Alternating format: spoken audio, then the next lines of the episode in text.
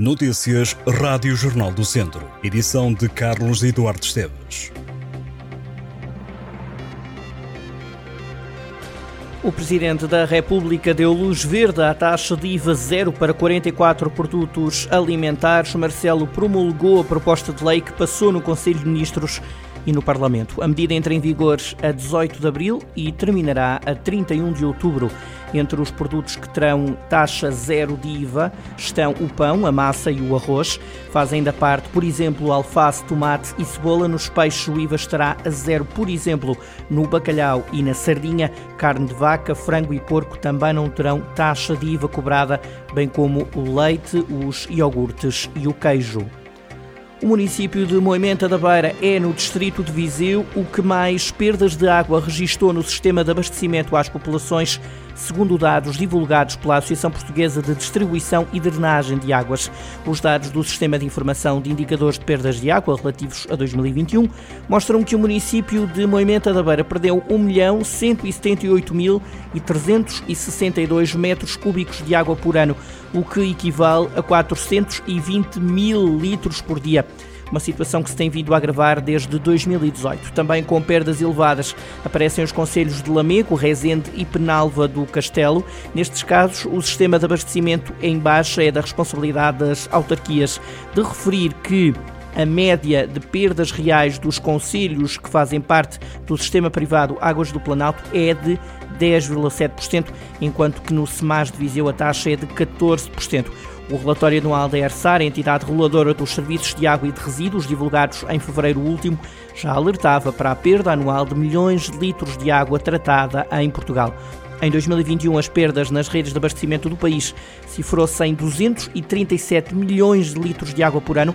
A quantidade de água desperdiçada daria para abastecer um milhão de portugueses. Ainda de acordo com dados da ERSAR, a melhor água para se beber está em Sinfãs e em Carregal do Sal. Tondela, cuja entidade gestora é Águas do Planalto, é aquela que apresenta um valor mais baixo na qualidade de água, ainda assim dentro dos valores considerados de água segura.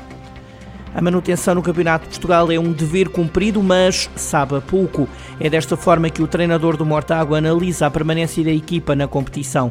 O feito foi conseguido no sábado, a uma jornada do final do Campeonato de Portugal. Ao Jornal do Centro, Rui Gomes confessou que confiava num campeonato equilibrado até ao fim e lamentou que o Mortágua tenha perdido vantagens por mais de um golo, que caso não tivesse perdido, teria mais entre 8 a 10 pontos, colocando a equipa até a lutar pela subida à Liga 3. O Mortágua selou a permanência no Campeonato de Portugal ao fim de 28 jornadas, num percurso feito com 9 vitórias, 8 empates e sete derrotas. A equipa do Distrito de Viseu pode ainda tornar-se o melhor ataque da série. Para isso, basta marcar um golo na última jornada contra o Piro Pinheiro. Este ano, o Campeonato de Portugal perde 24 equipas, contas feitas das quatro séries. Seis equipas vão ter que descer aos distritais em 14 clubes por série. Logo, só oito garantem manutenção. O Mortágua foi uma delas. Reisende e Castro Daire não conseguiram e desceram à divisão de honra.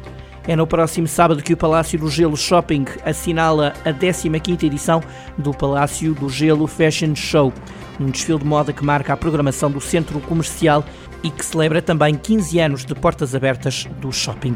A passarela vai estar montada no piso zero. Catarina Furtado apresenta o evento. Catarina Gouveia e Pedro Barroso integram o leque de modelos que vão desfilar. A cantora Soraya Ramos fará a animação musical.